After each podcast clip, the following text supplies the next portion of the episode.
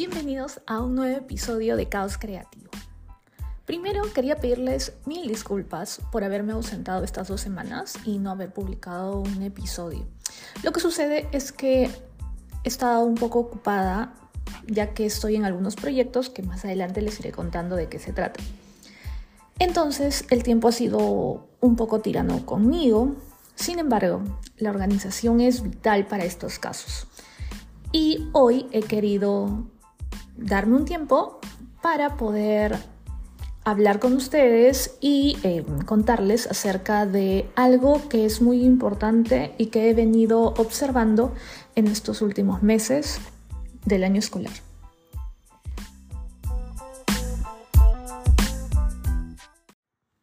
Hay un paradigma o patrón que siempre se ve en la escuela.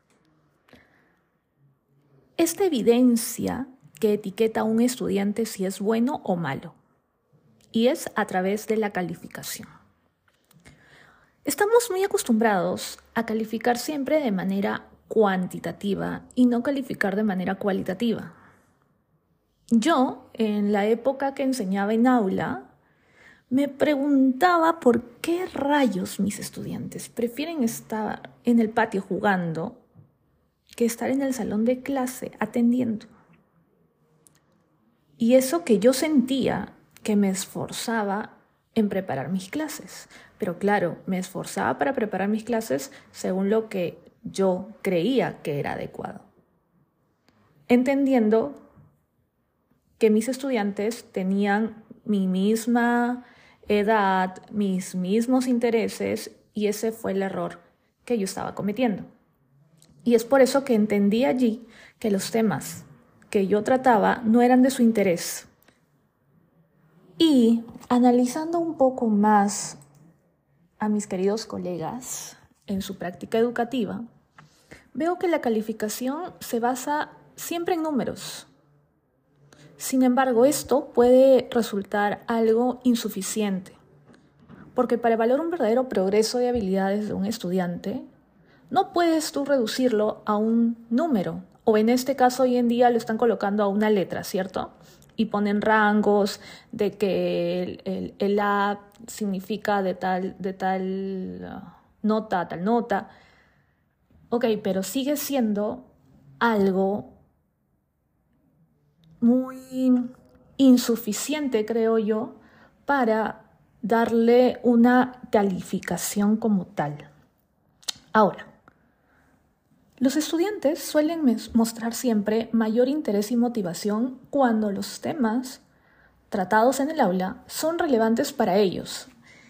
Y esto es algo que siempre no voy a entender en mis, eh, en mis colegas.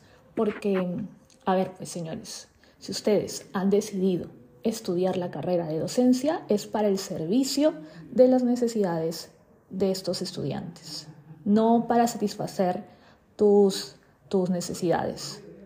¿Ok? Entonces, tú estás yendo a estar frente a un grupo de estudiantes, adolescentes o niños.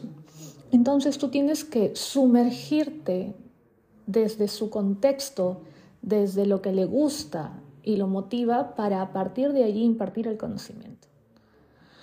La neurociencia nos indica que el cerebro va a actuar a ciertos estímulos a través de los sentidos, pero van a ser estímulos que al niño o al estudiante o al adolescente le llamen la atención.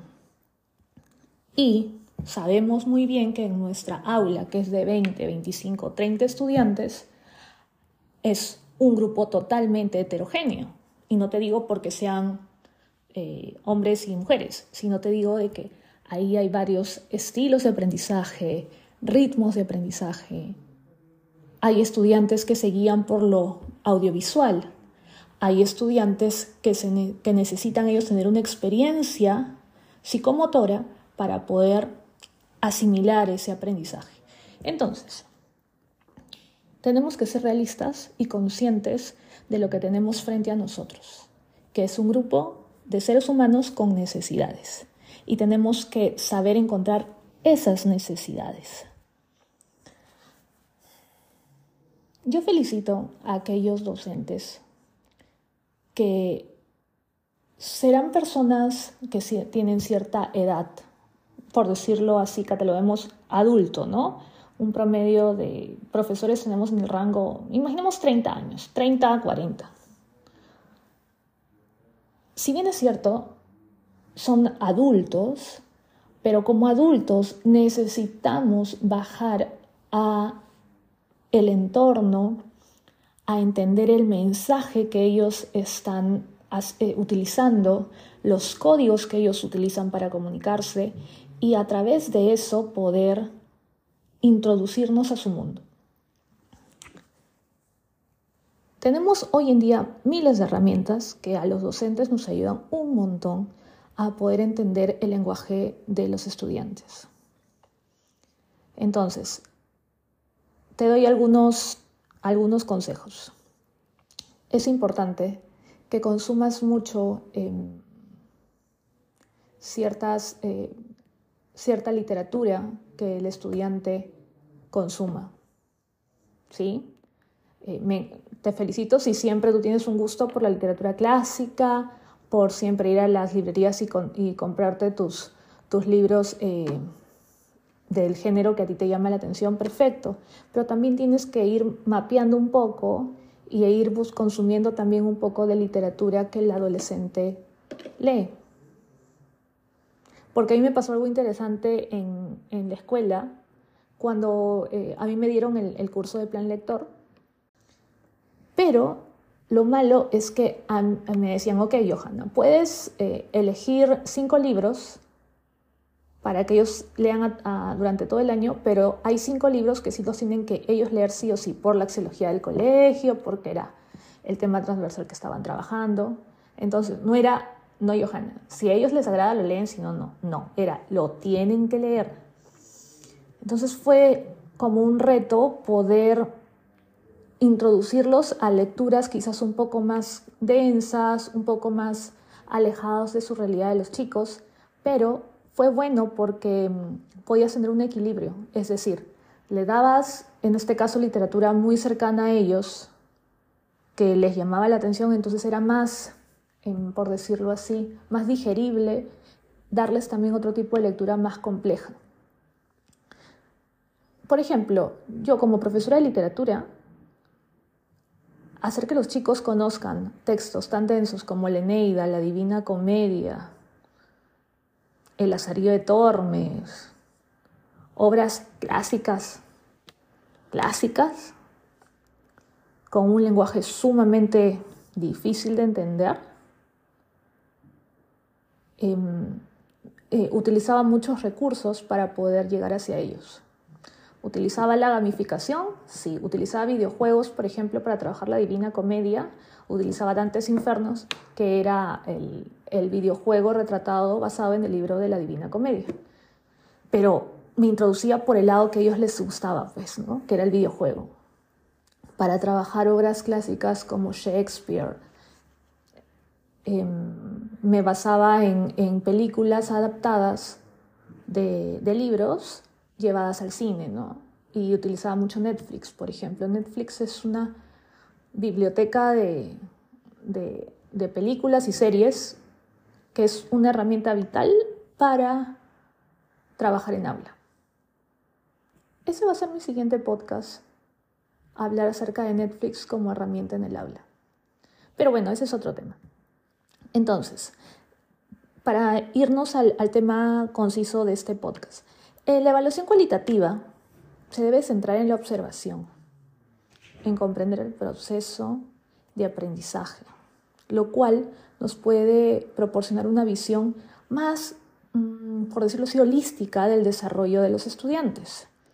Es importante valorar su participación activa en clase, la colaboración y la capacidad de comunicación para ofrecer una, una imagen más clara y precisa de su rendimiento.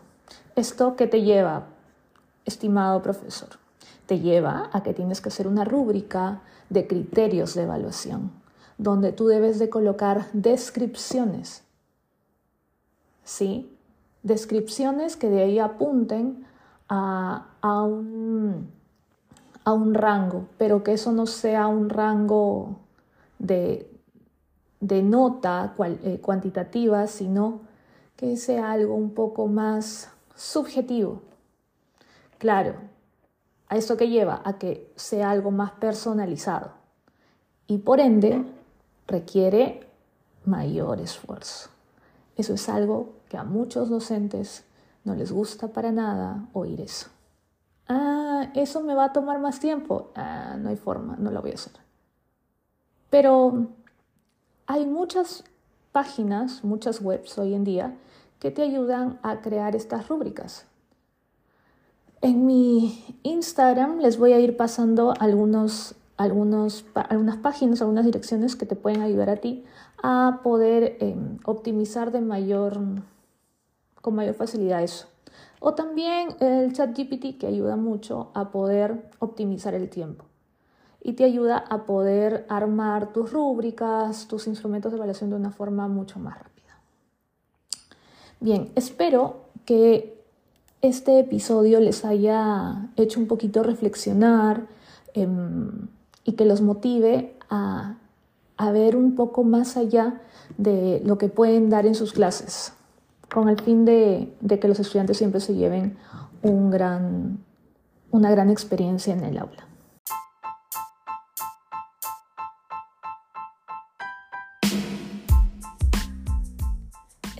Que este tema te haya gustado y servido de mucho. Nos vemos en un siguiente episodio de Caos Creativo. Chao.